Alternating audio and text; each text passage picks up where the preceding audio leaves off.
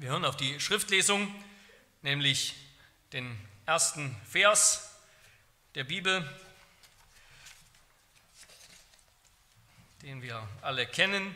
Im Anfang schuf Gott die Himmel und die Erde. Ja, liebe Brüder und Schwestern in unserem Herrn Jesus Christus, wir wollen nachdenken über Gott, wie er ist und wie er in sich selbst und aus sich selbst ist, also über eine Eigenschaft Gottes, nämlich dass Gott aus sich selbst ist, in sich selbst ist. Wir tun das unter den drei Punkten, die ihr im Faltblatt finden, findet. Erstens die Lehre, Gott ist aus und in sich selbst. Zweitens das Evangelium, Gott braucht uns nicht, doch schenkt sich uns. Und drittens der Trost und die Mahnung daraus. Im Anfang schuf Gott die Himmel und die Erde. Doch wer schuf Gott? Die Frage erscheint uns lächerlich. Ja, jeder, der das ABC des christlichen Glaubens kennt, der weiß, dass Gott alles geschaffen hat, aber selbst nicht geschaffen ist. So heißt es auch im Apostolikum, dass Gott Himmel und Erde gemacht hat.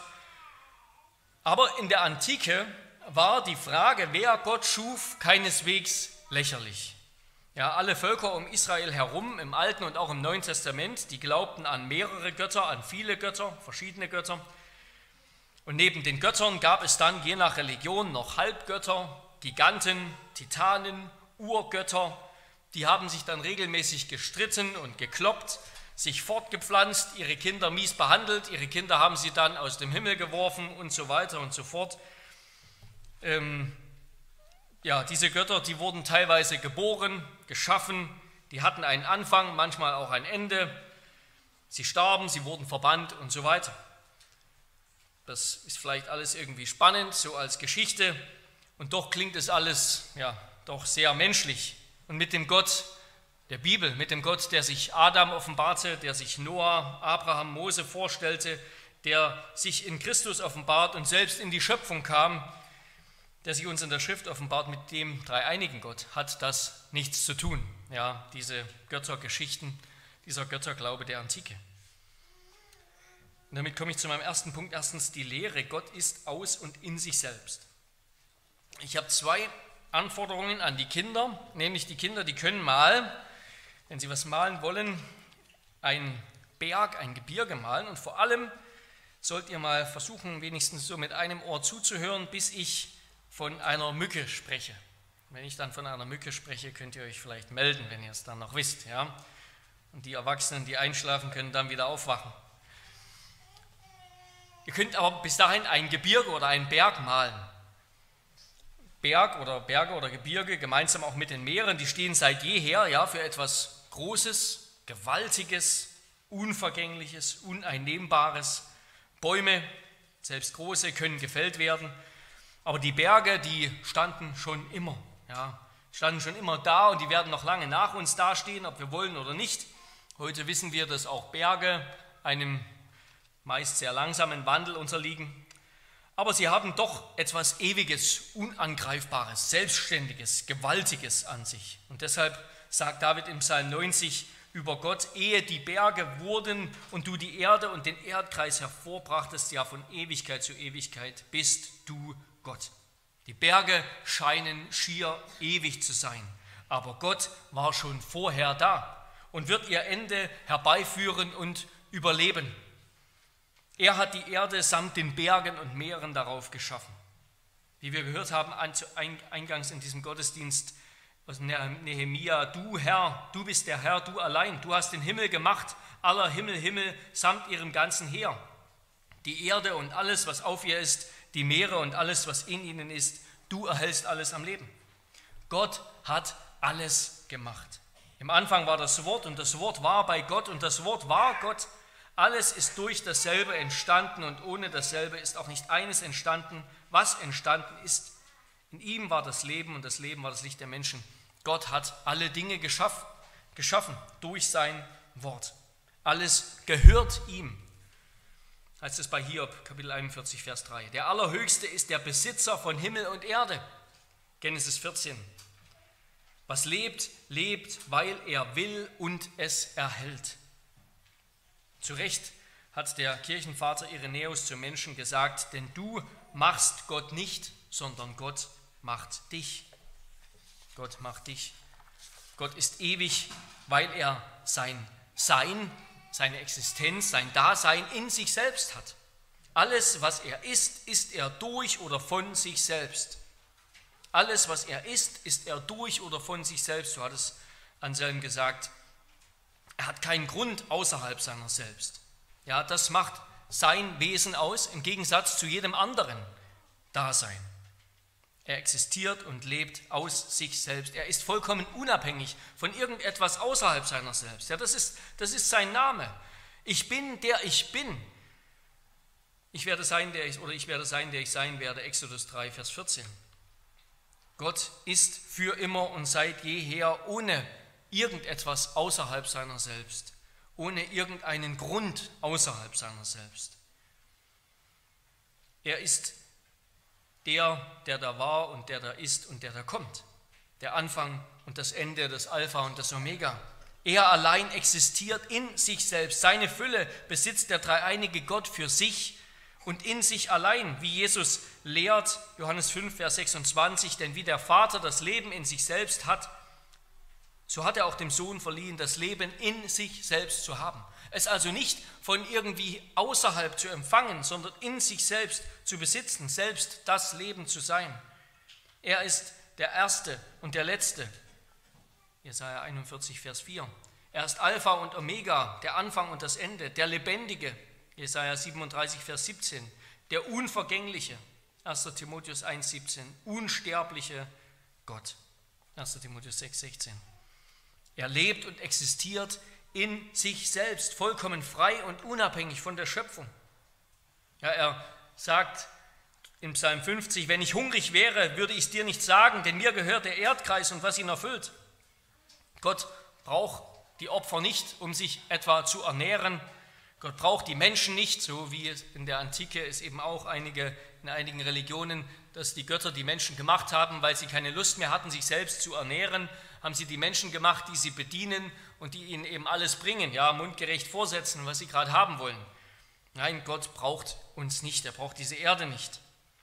Der Gott, der die Welt gemacht hat und alles, was darin ist, er, der Herr des Himmels und der Erde, lässt sich nicht von Menschenhänden bedienen, als ob er etwas benötigen würde, da er doch selbst allen Leben und Odem und alles gibt, so sagt es Paulus auf dem Areopag in Apostelgeschichte 17. Gott braucht die Erde nicht. Er gibt selbst allen Leben, Odem und alles.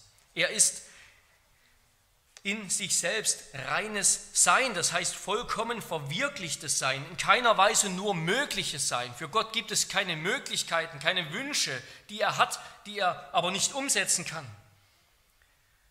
Das heißt nicht, dass irgendwie er sein eigener Grund oder Ursprung ist, ja, als würde Gott das, das würde seiner Unveränderlichkeit, auch seiner Einfachheit und Ewigkeit widersprechen. Also Gott hat sich nicht irgendwann sozusagen selbst gestartet wie so ein Betriebssystem. Nein, Gott ist. Er wird nicht. Er ist von Ewigkeit zu Ewigkeit. Er ist Leben in und aus sich selbst. Und das heißt auch, alles, was er sich vornimmt, alles, was er tut, das hat ihn selbst als einzige Ursache und als letztes Ziel. Gott tut alles, weil er es will und weil er damit eine bestimmte Absicht verfolgt. Er selbst ist die einzige Ursache und er selbst ist das letzte Ziel. Wie er durch Jesaja spricht: Ich bin der Herr, der alles vollbringt. Ich habe die Himmel ausgespannt, ich allein und die Erde ausgebreitet durch mich selbst. Ich habe das getan, der Herr hat das getan, weil er wollte. Er wirkt weil er wirken will. Jesaja 43, Vers 13: Ja, von jeher bin ich derselbe und niemand kann aus meiner Hand erretten. Ich wirke. Wer will es abwenden? Was Gott tut, können wir nicht verhindern. Auch unsere Sünden vergibt Gott uns letzten Endes, weil er das will. Jesaja 43, Vers 25: Ich, ich tilge deine Übertretungen um meinetwillen und an deine Sünden will ich nie mehr gedenken. Dass Gott gnädig ist, dass Gott Sünde vergibt, tut er, weil er es will. Psalm 115, Vers 3, unser Gott ist im Himmel, er tut alles, was ihm wohlgefällt. Alles, was existiert, ist abhängig von ihm, aber er ist abhängig von nichts. Denn wer hat den Sinn des Herrn erkannt oder wer ist sein Ratgeber gewesen? Oder wer hat ihm etwas zuvor gegeben, dass es ihm wieder vergolten werde? Römer 11, 34 und 35. Ja, durch Mose spricht Gott, seht nun, dass ich, ich allein es bin und kein Gott neben mir ist. Ich bin's, der tötet und lebendig macht. Ich zerschlage und ich heile und niemand kann aus meiner Hand retten. Er selbst ist es, der das Licht macht und die Finsternis schafft, der Frieden und Unheil schafft. Er vollbringt alles. Bei ihm ist die Quelle des Lebens. In seinem Licht schauen wir das Licht. Und um noch einmal den Kirchenvater Irenäus zu zitieren, darin unterscheidet sich Gott von dem Menschen, dass Gott macht, der Mensch aber gemacht wird. Der da macht, ist immer derselbe. Was aber gemacht wird, muss einen Anfang, eine Mitte und eine Mitte haben, ein Zunehmen und eine Vermehrung erleiden. Gott spendet Wohltaten, der Mensch empfängt sie. Gott ist in allem vollendet, sich selbst gleich und ähnlich, ganz Licht, ganz Verstand, ganz Weisheit und die Quelle aller Güter. Der Mensch aber schreitet fort und wächst Gott entgegen. Wir wachsen, wir nehmen zu oder nehmen ab. Wir werden gemacht, Gott macht. Gott spendet, Gott teilt immer nur aus. Wie Nebukadnezar einsehen musste und durfte, Daniel 4:31, da lobte ich den Höchsten und pries und verherrlichte den, der ewig lebt, dessen Herrschaft eine ewige Herrschaft ist und dessen Reich von Geschlecht zu Geschlecht währt, gegen welchen alle, die auf Erden wohnen, wie nichts zu rechnen sind. Er verfährt mit dem Heer des Himmels und mit denen, die auf Erden wohnen, wie er will. Und es gibt niemand, der seiner Hand wehren oder zu ihm sagen dürfte, was machst du? Gott ist in sich selbst. Er ist sein eigener Anfang. Er ist ohne Anfang und Ende. Er tut, was er will. Er wirkt, was er will. Er tut es, weil er es will und zu seinem Zweck und Ziel. Das, das verstehen wir darunter, wenn wir sagen, Gott ist in und aus sich selbst. Im Lateinischen ist die Rede von der Aseität Gottes. Gott hat sein Sein in sich selbst. Und diese Aseität Gottes so schreibt Hermann Bawing, die nicht nur als Sein aus sich selbst, sondern auch als Fülle des Seins begriffen wird. Nicht nur, dass Gott aus sich ist, sondern er ist alles, er ist die Fülle des Lebens.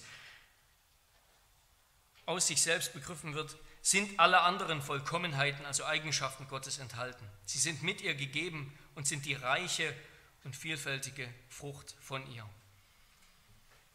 Gott ist aus sich selbst und er ist die Fülle aus sich selbst. Und damit komme ich zu meinem zweiten Punkt. Zweitens das Evangelium. Gott braucht uns nicht, doch schenkt sich uns. Gott ist also vollkommen in Macht, in Schönheit, in Güte und Sein. Er ist absolut oder allgenugsam.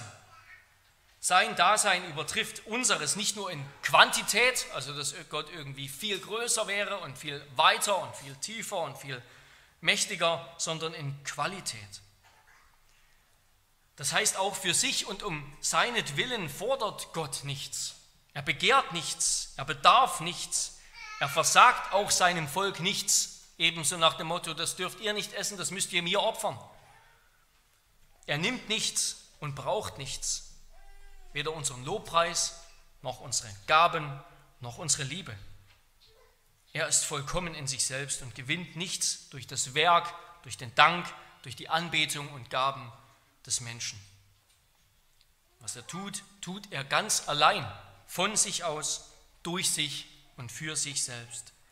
Er ist vollkommen glücklich und erfüllt im Genuss seiner, seiner eigenen Herrlichkeit, indem er sich selbst betrachtet und unendlich liebt und sich an seiner Existenz und seinem Wesen und seiner Persönlichkeit vollkommen erfreut. In seiner Gegenwart ist Freude die Fülle, denn sie strahlt von ihm aus. All das heißt also, Gott braucht uns nicht. Gott braucht dich nicht. Gott ist ohne dich und mich und alle Geschöpfe von jeher und für immer vollkommen zufrieden, erfüllt, glücklich in sich selbst, vollkommen ganz. Das meint die Theologie, meinen wir, wenn wir von Gottes Leben sprechen. Ja? die Fülle, Gott hat die Fülle. Dass Gott das Leben in sich selbst hat, umfasst all das. Und im Unterschied zum Islam und auch zum Judentum umfasst Gottes vollkommenes Wesen eben nicht nur das eine, sondern zugleich auch das viele. Ja, er ist Beziehung in sich selbst. Der Vater, der Sohn und der Geist sind jeweils ewige Beziehungen des Ursprungs, Beziehungen des Hervorgehens. Das eine Wesen Gottes existiert in diesen drei Personen ewig und unabhängig, vollkommen unabhängig von der Schöpfung. Das heißt, Gott braucht unsere Beziehung zu ihm nicht, um irgendwie vollständiger oder erfüllter zu werden. Der Vater, der Sohn und der Heilige Geist genügen einander ewig und unveränderlich in Liebe. Der Vater, der Sohn und der Heilige Geist genügen einander ewig und unveränderlich in Liebe. Und doch ist er eben zu Beziehung fähig. Ja, Gott ist kein Monolith wie Allah, sondern Vater, Sohn und Geist. Wenn vielleicht nicht bewusst, so bin ich doch der Meinung, reden und denken heutzutage viele Christen unbewusst so, als ob Gott sie bräuchte. Oder zumindest irgendwie durch unsere Liebe oder durch unsere Freude an ihm oder durch unsere Anbetung irgendwie bereichert wird. Irgendwie hat Gott doch ein Mehr von dem, was wir tun für ihn. Und in der Theologie gibt es natürlich Strömungen, die behaupten, Gott werde erst durch die Schöpfung vollständig. Ja, Gottes Sein sei im Werden und dergleichen Unsinn. Aber selbst wenn wir nicht so denken, dass Gott uns irgendwie braucht, in der Praxis und im Alltag, in dem unsere Gedanken sich so leicht und ständig um uns drehen, missachten auch wir diese Wahrheit nur zu leicht. Auch wir nehmen uns selbst zu wichtig.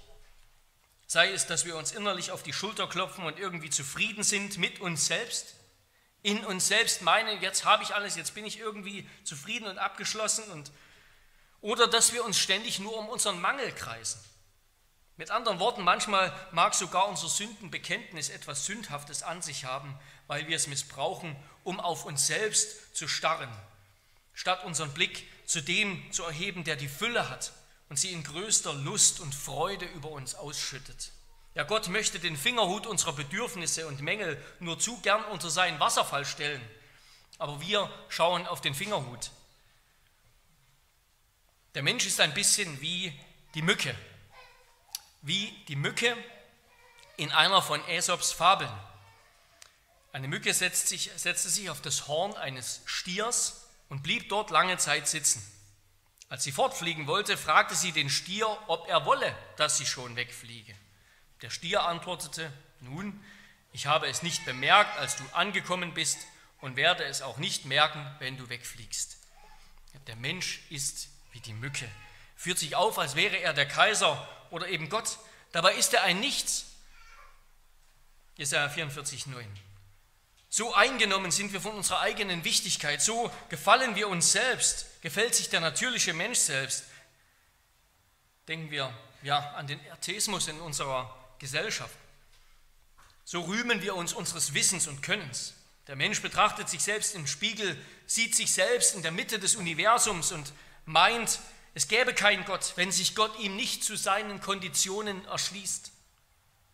Dabei muss sich der Mensch nach Gott ausstrecken, nicht Gott nach dem Menschen.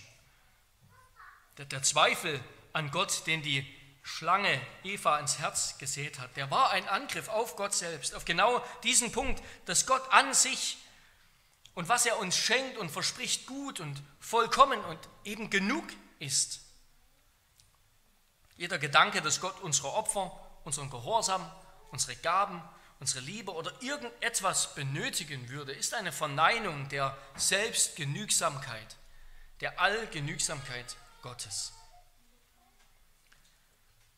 Dabei geht es nicht darum, sich Gedanken von irgendeinem abstrakten Gott zu machen, der nicht mehr ist als eine Idee von Menschen, als höchste Potenz, höchste Möglichkeit. Das ist leicht, ja, es ist leicht, irgendwie an irgendeinen Gott zu glauben. Es ist nötig, dass wir an den Gott glauben, der sich in der Geschichte und in seinem Wort wirklich offenbart hat. Dass wir seine Fülle und Vollkommenheit erkennen. Und das können wir nur durch seinen Geist und Wort. Das kann Gott uns, das muss Gott uns schenken.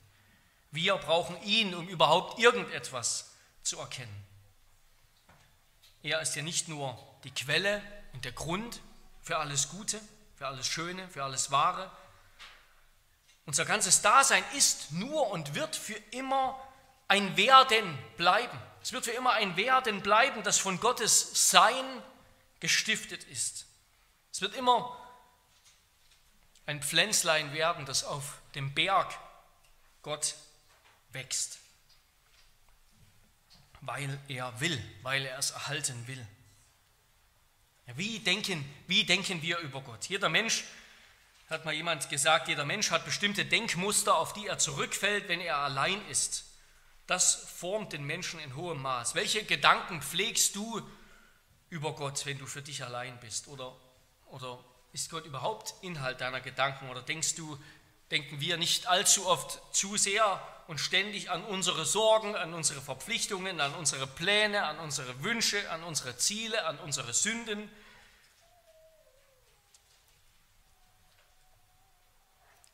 Was denken wir von Gott? Und zu welcher Frage uns das führen soll? Wenn Gott uns nicht braucht, wozu dann alles? Wozu dann alles? Ich weiß nicht, ob ihr den Film iRobot kennt mit Will Smith, wo so ein toter Professor aufgefunden wird ähm, und dann so ein intelligentes Hologramm von ihm auftaucht und eben den, diesen Detective Spooner auf die richtige Spur führen soll. Und da sagt dieses Hologramm immer wieder, es tut mir leid, meine Antworten sind begrenzt, Sie müssen die richtigen Fragen stellen. Bis er dann eben die richtige Frage stellt und sagt, das, Detective, ist die richtige Frage. Genau, wozu dann alles, wenn Gott uns nicht braucht? Wozu dann alles? Und genau hier beginnt das Evangelium. Hier im Entschluss des ewigen Gottes hat es seinen Ursprung. Gott ist. Alles andere, was nicht Gott ist, ist, weil er will, dass es ist wie er will, dass es ist, und ist um seinetwillen und nur durch sein Wollen. Denn zu Mose spricht er, wem ich gnädig bin, dem bin ich gnädig, und über wen ich mich erbarme, über den erbarme ich mich. So liegt es nun nicht an jemandes Laufen oder Wollen, sondern an Gottes Erbarmen. Er ist der Töpfer, wie der Ton in seiner Hand. Er ist der Schöpfer, wie der Staub, den er schuf und dem er Leben gab.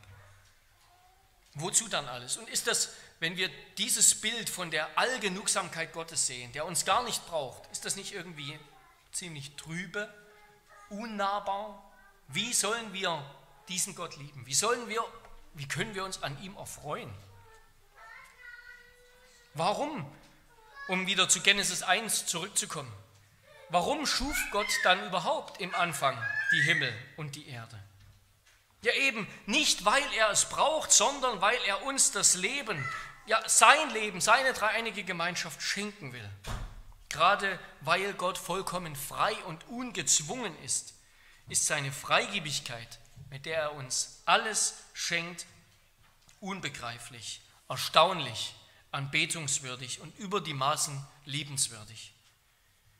Es wird uns für alle Ewigkeit ein Wunder sein und bleiben, besonders wenn wir einmal im Himmel sind, wenn wir Gott sehen im Licht seiner Herrlichkeit, dann werden wir uns nur noch fragen können, wie konnte Gott uns überhaupt gewollt haben? Gott ist vollkommen in sich selbst. Wie, wieso? Wieso hat er überhaupt etwas getan? Wieso hat er uns überhaupt gemacht? Er hat uns gemacht und hält uns ewig in seiner Hand als ein strahlendes Zeugnis seiner Güte, dass er eine Quelle ist. Eine Quelle, aus der es unaufhörlich heraus sprudelt, aus der sein Leben, seine Gaben, seine Fülle heraussprudelt, die er austeilen will. Wir sind ein ewiges Zeugnis der Güte Gottes, seines evangelischen Charakters. Und diesen Willen und Entschluss, den hat Gott nicht mal einfach nur gefasst um sich dann zu überlegen, nachdem der Mensch in Sünde gefallen ist, hätte ich es doch lieber nicht gemacht. Diesen Entschluss hat Gott beibehalten. Obwohl wir nichts, wir nichts, wir Tropfen am Eimer dem vollkommenen Gott untreu waren, obwohl wir ihn mit Füßen getreten haben, obwohl wir seine Liebe und seine Gaben gering schätzen, obwohl wir gering von ihm denken, obwohl wir ihn für nichts geachtet haben, Jesaja 53, Vers 3, den Gott, der für uns am Kreuz hing, hat er diesen Entschluss doch beibehalten. Er will, dass wir da sind, damit er seine Fülle, sein Leben uns schenkt.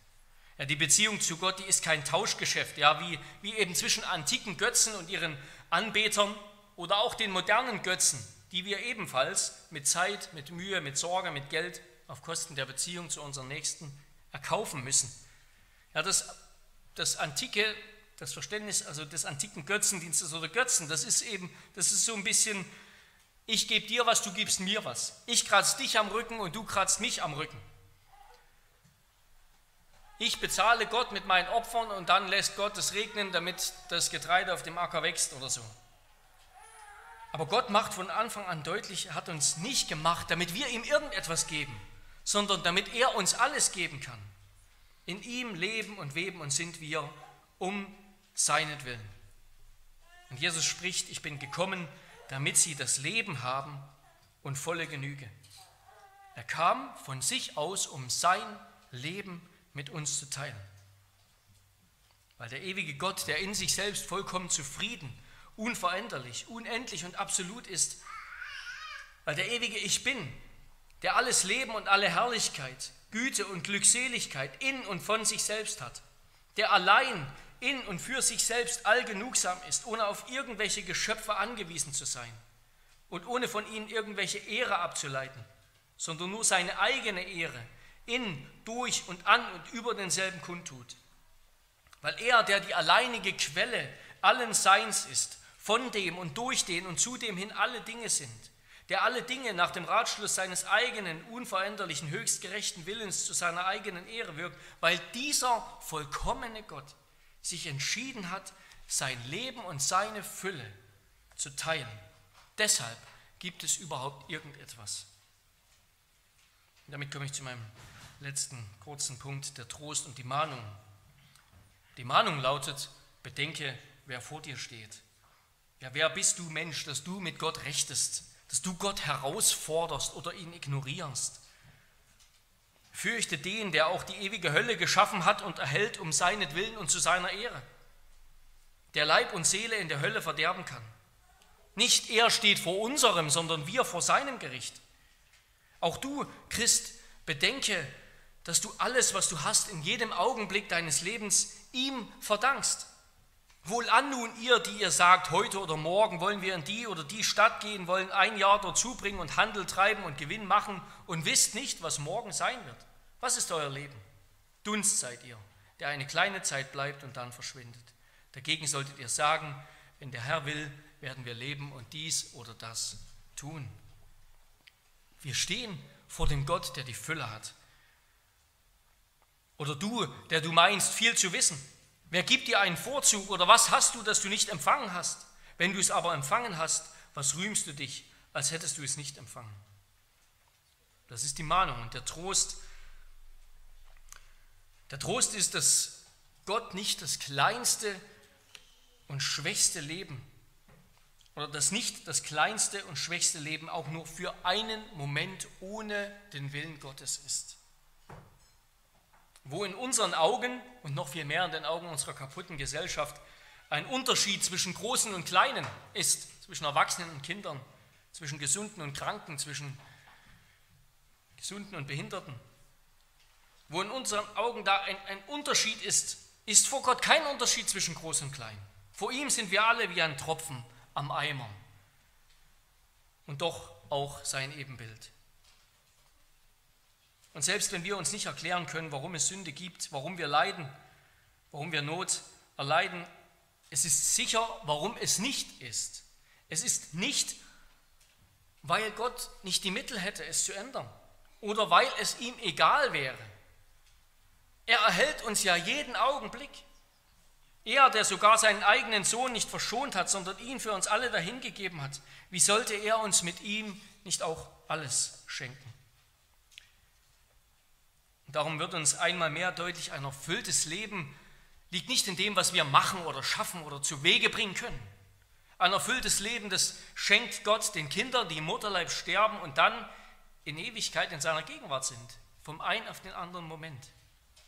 Ein erfülltes Leben liegt ganz in Christus, der spricht, ich bin das Alpha und Omega, der Anfang und das Ende,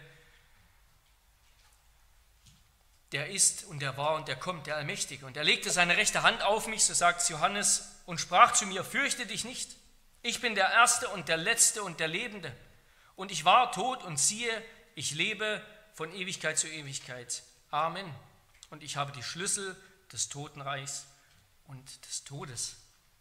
Bei ihm ist das Leben. Und wo wir Christus haben, da genießen wir den wahren und ewigen Gott, weil er nicht anderswo zu finden ist. Der Ursprung des Lebens ist der Vater, die Quelle, aus der wir schöpfen, ist Christus. Und Christus ist mit uns der Gott, der aus sich selbst ist, der die Fülle in sich selbst hat und nicht nur mit uns, sondern für uns. Amen. Lasst uns beten. Ja, unser Gott, was gebührt uns anderes, als staunend niederzufallen und dich anzubeten und uns zu wundern, warum du uns überhaupt gemacht hast. Herr, der wir doch, die wir doch nichts hinzufügen, nicht das Geringste hinzufügen zu deiner Fülle und zu deinem Leben und zu deiner Herrlichkeit. Herr, wir können nur staunen und voller Dankbarkeit und Jubel uns freuen, dass du uns nur deshalb gemacht hast, weil du deine Fülle und deine Güte und dein Leben so gern austeilst, anstatt es bei dir selbst zu behalten. Herr, dafür sei dir alles Lob und alle Ehre von Ewigkeit zu Ewigkeit, dir dem Vater und dem Sohn Jesus Christus und dem Heiligen Geist, ein Gott in Ewigkeit. Amen.